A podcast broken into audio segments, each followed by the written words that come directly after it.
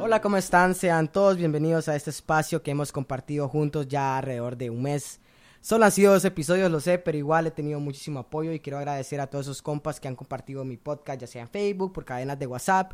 Y me tengo que asombrar también porque se han compartido mi podcast casi como las cadenas de Navidad y Año Nuevo. Entonces eso me alegra un montón. Eh, hoy vamos a estar hablando de un tema que veníamos planeando desde hace mucho tiempo y vamos a tener una invitada también muy especial para este espacio. Y es un, es un tema que para mí personalmente me costaba tomar la batuta y hablarlo. Y por esa razón he decidido traer a alguien que ha, ha vivido en su cuerpo como mujer y sabe qué batallar como mujer en esa sociedad.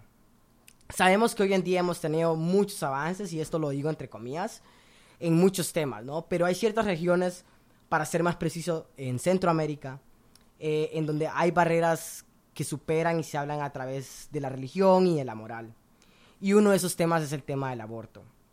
Si sabemos, eh, actualmente hay países donde se está peleando, se ha negociado, y si usted busca en Google y pone qué países de Centroamérica actualmente tienen despenalizado en tres causales o en, para salvar la vida de la mujer o por inviabilidad fetal, eh, encontramos muy pocos. Se habla del, por ejemplo, en Costa Rica se dice que es legal, pero no existe ningún mecanismo en el cual se pueda ejercer el derecho al aborto. Y hoy estaremos hablando de un país donde justamente hoy, es, justamente hoy está pasando por un contexto político fuerte, que es el, en el tema del aborto, por supuesto, y es el tema de Imelda Cortés. Más, un poco, eh, más adelante iremos hablando un poquito más del tema. Pero quiero decir que hoy por día en El Salvador, el 70% de las mujeres que abortan son condenadas por abortar.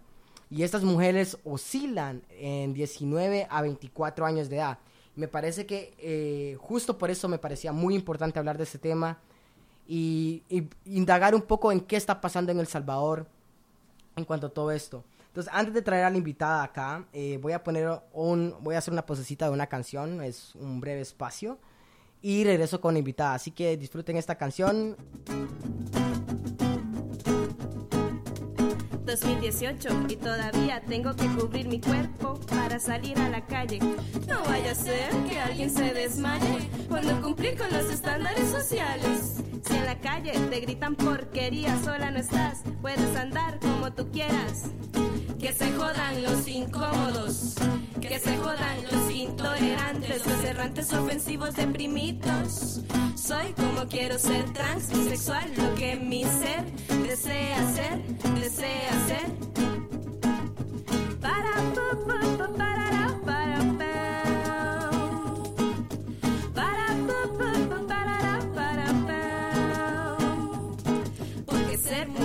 Más allá de tener una vagina.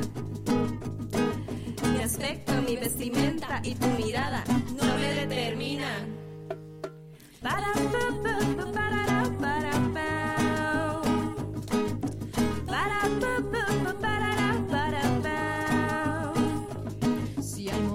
en los que solas se han hallado, no se preocupen que acá hermana se encontrará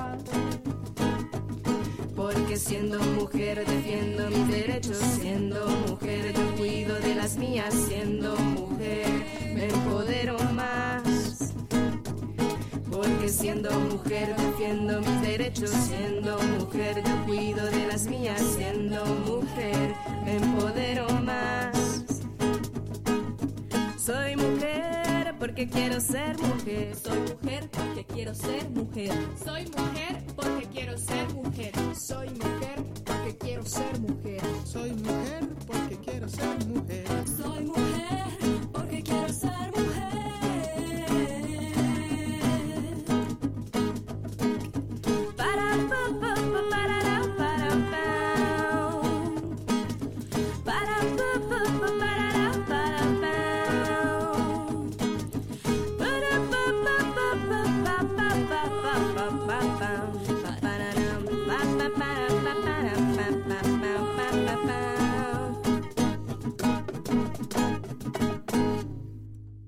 Bueno, compis, volvimos de esa pequeña pausa, de esa cancioncita que todos aquí en que estamos en este espacio grabando y Ah, de paso a saludar que tenemos nuevo asistente, Tobías está aquí acompañándonos a... está asistente. Y qué bueno que escuchamos esa canción, así que entremos de lleno en el tema. Está con nosotros ya la invitada. Hola. Hola a todos los que nos escuchan. Hola Benjamín y gracias por darme ese espacio. No, por supuesto. ¿Cómo estás? ¿Cuál es tu nombre? Mi nombre es Ana Rugamas, soy uh, una mujer salvadoreña, pero eh, vivo en Canadá por casi 30 años ya. Ya bastantito, ¿eh? Bastante tiempo y me identifico como activista uh -huh. eh, de la misma manera que veo a todas las mujeres como activistas, porque claro. tener que sobrevivir, existir, en un sistema patriarcal, claro. machista, misógeno, capitalista, claro. es resistencia. Claro, resistir es vivir, decían por ahí. Exactamente. Ana, vos mencionabas que sos originaria de El Salvador. Sí. Y justamente en El Salvador ahorita está pasando algo muy fuerte con el tema de Imelda Cortés, sí. que ahorita no queremos entrar en detalles, sino más adelante. Mm. Pero El Salvador está dentro de los países en los que está ilegal abortar, ¿cierto? Exactamente. Formamos parte de una minoría eh, mundial. Uh -huh. El Salvador prohíbe el aborto en su totalidad. Y en el mundo, 97, 97% de los países eh, tienen alguna legislación que protege la vida y la salud de la mujer bajo ciertas causales. Claro. Pero El Salvador forma parte del 3% que lo penaliza completamente, independientemente si la vida de la mujer está bajo peligro o si el, el feto no tiene viabilidad, o hay inviabilidad claro. eh, fetal. Y cabe mencionar que cuando decimos, eh, porque la mayoría de países está bajo los tres causales, que son cuando es producto de violación, cuando hay inviabilidad fetal, cuando o sea, el feto no puede nacer, no puede desarrollarse y cuando la vida de la mujer peligra, ¿no? Entonces, dentro de esos tres causales, Salvador no está incluido. Ninguno de esos. Y esto es algo relativamente nuevo porque esta ley empieza en 1997 Claro. cuando se hace un cambio en el Código Penal eh, que estipula que todo aborto es ilegal. Antes de eso estaba eh, se permitía bajo cinco causales, dentro de las que te menciono solamente tres, que es eh, por causales criminológicas, eugenésico, por ah, eh, inviabilidad fetal, o terapéutico si es por eh, para salvarle la vida a la mujer. Pero empezando en 1997, o creo que se hace en el 97 y se pone en efecto en el 98 que todo esto cambia y ya no importa gracias a la o a- dado a la presión de diferentes sectores conservadores y de la iglesia también que deciden que no, que esto ya no se va a permitir. Claro, y estamos hablando de un tema de derechos, no un tema moral que, que tenemos que ser un poco objetivos y objetivas, ¿no? Exacto. Yo estaba leyendo hace poco en una plataforma feminista de El Salvador, que lamentablemente no recuerdo el nombre, si no me encantaría hacerle promoción. Pero me estaba dando cuenta que el 70%, de las, el 70 de las mujeres en El Salvador abortan. Y lo mencionaba ahorita en el primer espacio. Porque de esas edades estaban 19 a, a- a 20 y a tanto aproximadamente. Casi no recuerdo. Lo acabo de mencionar hace poco. Pero, ok. Es cierto. Es, es, la, es ilegal abortar. Estamos de acuerdo con eso. Pero eso no impide a las mujeres que aborten. Entonces, ¿qué está pasando con las mujeres que están abortando? Sabemos que el aborto viene de, o sea, las mujeres abortan desde hace, hace años. Nada va a parar esto, ¿ok? En El Salvador lo que sucede es que si las mujeres abortan, eh, tienen que, perdón, regresar. Depende eh, los recursos que tengas. Si eres parte de, la, de una sociedad que tiene acceso a recursos, pues te vas a una clínica privada o simplemente sales del país. Sí, claramente. Si eres una persona que no tiene acceso a recursos, eh, tiene que ir a un hospital público, pues esta mujer eh, tiene que ir a la cárcel y tiene que tiene sentencias de entre 20 a 30 años. Claro. Sí, está, estábamos poniendo el caso, por ejemplo, de, de Imelda Cortés. Eh, ¿no? exacto, eso Que justamente es- hoy recibimos una noticia acerca de eso, pero más, más adelantito te pregunto. Entonces, estamos hablando de que igual en El Salvador se está abortando y hay un tema de clase muy importante, ¿no? el Exacto, acceso. porque esto le está afectando más que todo a las mujeres eh, Pobres, pobres, sí. que, que se ven, eh, que tienen que como opción o la cárcel o la muerte. Claro. Y lo que hacen diferentes grupos feministas, que yo sé que vamos a entrar al tema un poco más adelante, disculpa que me estoy adelantando, No, no, todo bien. es que, que no tengan solamente esas dos opciones, que no sea solamente o la cárcel o la muerte, ¿verdad? Y también incluir que no se trata solamente de, de abortos, también estamos hablando sobre eh, partos extrahospitalarios, Claro. estamos hablando de, de abortos espontáneos, que por ser tan estigmatizado el tema, eh, los jueces o la policía simplemente juzgan a las Ya mujeres. hay una barrera. ¿no? Ya hay Moral. una barrera Ajá. que no les permite ni, ni siquiera tener eh, la presunción de inocencia, sino que simplemente se le juzga. Claro, claro. Qué interesante, ¿no? Porque a mí me, pa- me parece muy me parece muy importante recalcar en eso de que hay un tema de clase por medio. Porque, ok, no es lo mismo que un homosex- homosexual gay, eh, pobre a un, a uno rico. Es muy diferente una mujer que aborta pobre a una mujer rica. Pero, digamos, existen muchas organizaciones feministas en El Salvador Sí. y luchan a diario con muchas cosas y muchas barreras súper fuertes que los que hemos vivido en Centroamérica lo sabemos. Yo especialmente vengo de Honduras y sé que las mujeres feministas allá hacen hasta lo imposible por salir adelante y para mí para mí es un orgullo decir que conozco a estas mujeres porque sé con lo que batallan día con día, día con día. Y tengo el, el caso muy peculiar, por ejemplo, de una compañera que tiene su organización que se llama Dina Mesa, que la pueden googlear, que día con día está sacando comunicados, está haciendo, y no- o sea, no el simple hecho de sacar un comunicado, sino acorpar a una mujer para acompañarla, a poner una denuncia, a hacer esto, a rehabilitarse emocionalmente, es súper fuerte. Por eso a mí me parecía tan importante también agradecer a estas mujeres que día a día están allá. Ana, actualmente, ¿qué están ofreciendo las, las compañeras feministas en El Salvador? Ah, Mira, están, están pidiendo, están luchando para que se haga una reforma, que se apruebe la reforma 133A. Esta reforma incluirá cuatro causales. Ajá. ¿Ok? Am, estas cuatro causales incluyen el aborto terapéutico, que es si la mujer está bajo peligro. Claro. El aborto eugenésico, si el, eh, hay inviabilidad fetal. Fetal, ujú. Eh, eh, aborto ético, si es por producto de violación o eh, trata de personas, o si es el producto de una, viola- de una violación a menores de edad. Y ahí entras en algo súper importante, porque en esta plataforma feminista que estaba leyendo yo, decía que las penas para los violadores son menores que a las mujeres que abortan por causa de una violación. ¿no? Exacto. Ta- eh, eh, estamos viendo que en El Salvador eh, se hay dentro de los partos hay una gran una gran cantidad de partos de niñas entre 10 a 14 años, ¿ok? Entonces a estas niñas que tendrían que tener la opción de vivir una vida digna, Sí. eh, eh, Con acceso a educación, a salud. con tantos accesos, no se puede porque se está decidiendo por ella, porque nuestros legisladores, los que nosotros hemos eh, elegido, han decidido que van a actuar de acuerdo a sus pensamientos personales. Y acá que quiero que tomen en cuenta que yo no estoy atacando la- a los religiosos, no ataco esa manera de pensar, no me adhiero a ese pensamiento, pero si estamos tomando una posición para poder eh, eh, servirle a la población entera, yo tendría que pensar en el bienestar de toda la población. Y en este caso yo creo que lo que están haciendo es, eh, no están respetando el Estado laico. Sí, y también entra otra cosa, ¿no? Hombres legislando, legislando por cuerpos de las mujeres, decidiendo por el cuerpo de las mujeres, que eso es súper fuerte. Pero aparte de eso, también quiero agregar que no solamente se trata de la reforma o de aprobar la, la, la ley 133A, sino que también se reconoce que esta problemática es multifacética.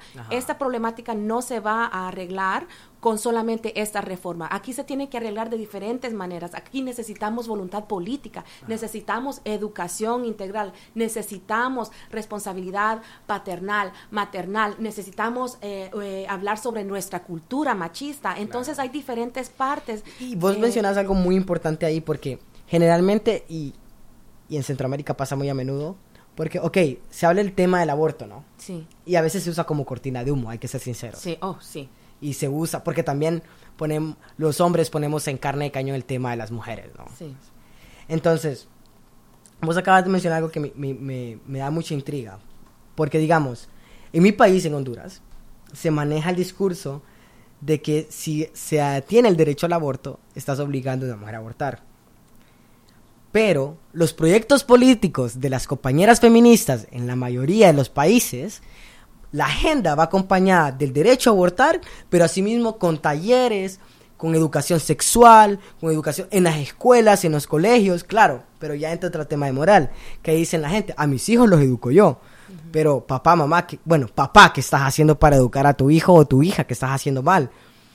O sea, aquí no se trata el tema de quién educa más, quién educa menos, sino que todos tengamos el acceso al mismo conocimiento para tener el derecho a decir sí o a decir no. Exactamente, el derecho de poder escoger, el derecho de poder decidir sobre nuestro propio cuerpo, el derecho de poder tener el acceso a esa educación que acabas de mencionar, el derecho a tener el acceso a los anticonceptivos, a poder, a poder empoderar a las mujeres a tomar sus decisiones, a poder empoderarlas para decir, esta persona me está violentando y decir no a tanto abuso. Hay tantos abusos, hay tantas violaciones en contra de las mujeres en El Salvador. Entonces también este tema eh, vale la pena mencionar. Y también decir, enseñarle a los hombres, a nosotros, que cuando no hay un sí, es un no. Ajá. Exactamente. Cuando hay ausencia de sí, es un no. Exactamente. No que porque sí, y porque un sí puede cambiar después a que no. Entonces en eso también hay que estar claros.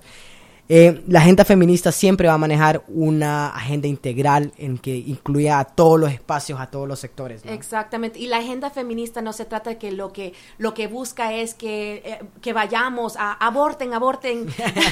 o maten hombres, maten hombres. No, al contrario, se trata de salvar la vida de la mujer y de las niñas. Imagínate una niña de 10 años pariendo que no tiene ni siquiera la cavidad pélvica desarrollada. O sea, ¿cómo la vamos a poner en esa torre? Tortura de tener que llevar a cabo todo un embarazo. Y una de las cosas que propone la mayoría de leyes del aborto es, ok, tenés el derecho al aborto y después derecho a una terapia para todo lo que te pasó. Exactamente. Porque no es una cosa que aborte, aborte, sino una cosa completamente integral en todos, físico, psicológico, en todos los sentidos. Exactamente. Ana, caemos a, un, a, un, a la otra pregunta.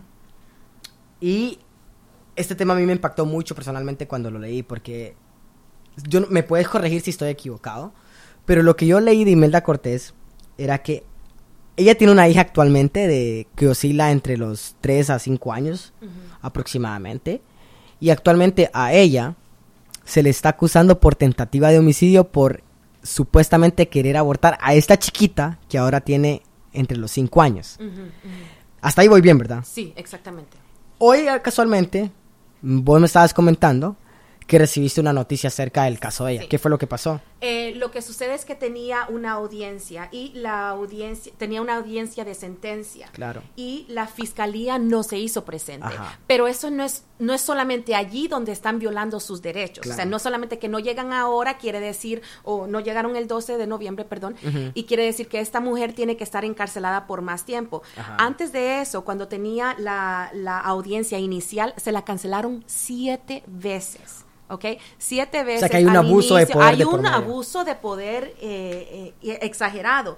Ahora tiene que esperar hasta el 17 de diciembre, esperemos, y tomemos esta plataforma para poner presión para que se le atienda y también que ella pueda ejercer su derecho a la presunción de inocencia, porque no hay absolutamente ninguna prueba. Cabe decir que la, el, eh, bebé nació. Sí, la tiernita. O sea, ¿no? hay ningún homicidio acá. Ni tentativa de homicidio Exacto, entonces ella está, fue simplemente un parto extrahospitalario que no tenían acceso a una, a una clínica privada. La madre cuando escuchó que la, que la niña estaba teniendo problemas, cuando gritó, luego se desmayó, la llevan a un hospital y lo que sucede con otras mujeres es que del hospital van directamente a la cárcel. También vale decir que esta mujer, eh, Imelda, fue también eh, fue víctima de, de violación por parte de su padrastro desde que tenía los 12 años. Exactamente. Entonces, de víctima ahora es victimaria. Claro. Y esto está pasando justamente ahora en El Salvador. Esto está pasando justamente en El Salvador. Y si quieren saber más de este tema, les recomiendo que vayan a la página de web eh, agrupacionciudadana.org, que es una organización que ha continuado, es una organización pioneros en, o pioneras en la defensa de los derechos reproductivos y sexuales de las mujeres salvadoreñas. ¿Sabes si ellos manejan alguna página de Facebook?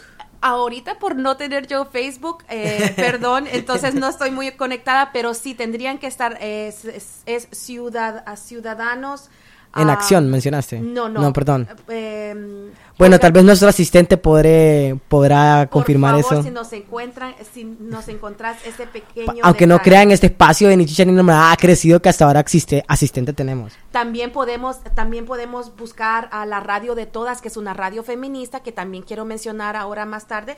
La radio feminista, que es la primera radio feminista de El Salvador que también le da plataforma a diferentes, a diferentes eh, temas pero que impactan a la mujer. Ajá, pero ¿cuál era la, la, primera plataforma que mencionaste? La primera. ¿La tenemos a mano? No. bueno, pasando a la, siguiente pregunta, por mientras tenemos acceso a esa información. A mí me, me parece también que vale la pena mencionar ahorita en este espacio, es un evento que está pasando aquí en Toronto el 15 de diciembre y que a mí personalmente me emociona mucho porque es un tema, eh, es un espacio eh, muy latino, donde tratamos de poner siempre nuestro granito de arena con las luchas que están pasando allá en El Salvador, en Honduras, en cualquier parte de Centroamérica. Ana, ¿qué nos comentas acerca de ese evento del 15 de diciembre? Estoy muy feliz de comentar esto. Eh, el 15 de diciembre vamos a estar eh, muchos activistas independientes y partes de diferentes organizaciones. Eh, vamos a coser pañuelos verdes. Como manito, con manito, manito. Con manito, con manito, exactamente. como sabes, los pañuelos verdes son emblemáticos en la lucha por, por los derechos sexuales y reproductivos que comienza en las calles de Argentina y el Salvador ha adoptado esta, esta campaña. parece mentira, pero también en muchas partes de Centroamérica, desde Costa Rica, bueno, yo vi en Costa Rica, vi en Honduras y vi un poco eh, en Nicaragua, me parece que estaban usando los pañuelos verdes todavía, haciendo alusión a las hermanas argentinas que empezaron con esta, esta entre comillas, ola del feminismo, ¿no? Exactamente. Entonces, en El Salvador se adopta esta, esta iniciativa o, esta, o este símbolo eh, y entonces me, me, llaman por teléfono o me escribe una activista muy conocida acá en Toronto, Martita Villeda, y me dice, ¿por qué no hacemos algo al respecto? Y fue así como nace eh, diferentes personas empezaron a donar sus espacios, tela, eh, eh, tinta para sus manitas. Sus manitas y van vas a estar tú, vas a estar Tobías, todos cosiendo un poquitito los, los pañuelos. Y todo lo que se recaude de la venta de estos pañuelos va a ir a la radio feminista salvadoreña, porque es nuestra manera de poder aportar nuestro granito de arena, nuestro granito de arena, reconociendo también que acá nosotros tenemos muchos privilegios donde nosotros podemos hablar del tema libremente. Podemos hacer este podcast tranquilamente. Podemos hacer este podcast, mientras que allá en El Salvador se les, se les criminaliza, se les persigue, eh, se les violenta por ser defensores y defensoras de los derechos humanos. Sí, Ana, ¿y tenemos algún contacto por si alguna persona desea más información para lo que está pasando en Toronto el 15 de diciembre, ¿tenemos algún correo electrónico que podamos, alguna persona pueda mandarte un correo o algo por el estilo? Antes de compartir ese correo, quiero, decir que la organización que mencioné anteriormente es la agrupación ciudadana.org. Okay. ¿Ok? Confirmamos todavía si hay página de Facebook, por favor. Y también, si se quieren poner en contacto con nosotros, empezando el 15 de diciembre en adelante, vamos a estar vendiendo estos pañuelos verdes. Eh, y el contacto es cuatro causales, el número cuatro, no escrito, el número cuatro causales, to arroba gmail se pueden poner en contacto con, con alguien allí y eh, les vamos a contestar lo que cualquier pregunta que tengan. Y si quieren algún pañuelo pues, con mucho gusto desde nuestra trinchera poder apoyar poder eh, ayudar y, y, lo más importante no que comprar un pañuelo no no es solo el comprar un pañuelo sino saber que eso va hacia algo tan importante como lo El Salvador. Y, y también empezar las, las, las, ah, las pláticas, el diálogo, porque de eso se trata, también de empezar este diálogo. Se le ha pedido a la Asamblea Legislativa que por lo menos aborde este diálogo y no lo han permitido. Tenemos una mayoría de conservadores en la Asamblea Legislativa. Entonces, eso quiere decir que nos van a poner aún más obstáculos, pero nos van a tener que escuchar, no solamente a los que, nos, los, que los hemos puesto allí, porque ellos tienen que darnos cuentas, tienen que rendirle cuentas a la ciudadanía y las mujeres formamos una gran parte de esa ciudadanía. Sí, por supuesto. Ana, ya para cerrar este tema, ¿alguna cosa que quieras mencionar ya al final? Quiero agradecerte por este espacio porque yo creo que es un tema muy importante y, queremos aprovechar cualquier plataforma que nos den para poder eh, sensibilizar y poder eh, hablar del tema. Te quiero felicitar por este programa, por esta iniciativa, por este proyecto. Estoy muy feliz y también mandándole un saludo a todas las feministas que están eh, trabajando y luchando el día, todos los días allá en El Salvador por los derechos de las mujeres salvadoreñas. Bueno, compas, compis, muchísimas gracias por haber... Eh, ah, confirmamos que el, la organización no tiene Facebook, así que es solo se pueden meterse directamente al sitio web que Ana mencionó hace rato. Bueno, compis, muchísimas gracias. Ya cerramos este tema. Les agradezco mucho por haberme escuchado, por haber sacado de su tiempo 30 minutitos, 25 minutitos, porque para mí eso es mucho. Desde luego, como siempre digo al final de cada, de cada espacio, no soy el dueño de la verdad, Anita no es la dueña de la verdad, simplemente somos un puente de información desde las realidades en las que todos y todas vivimos. Compi, si usted no me conoce y este, escuchó este podcast, significa que un amigo se lo compartió. Así que de mi parte, como siempre digo, dígale a ese amigo muchísimas gracias. Así que hasta la próxima.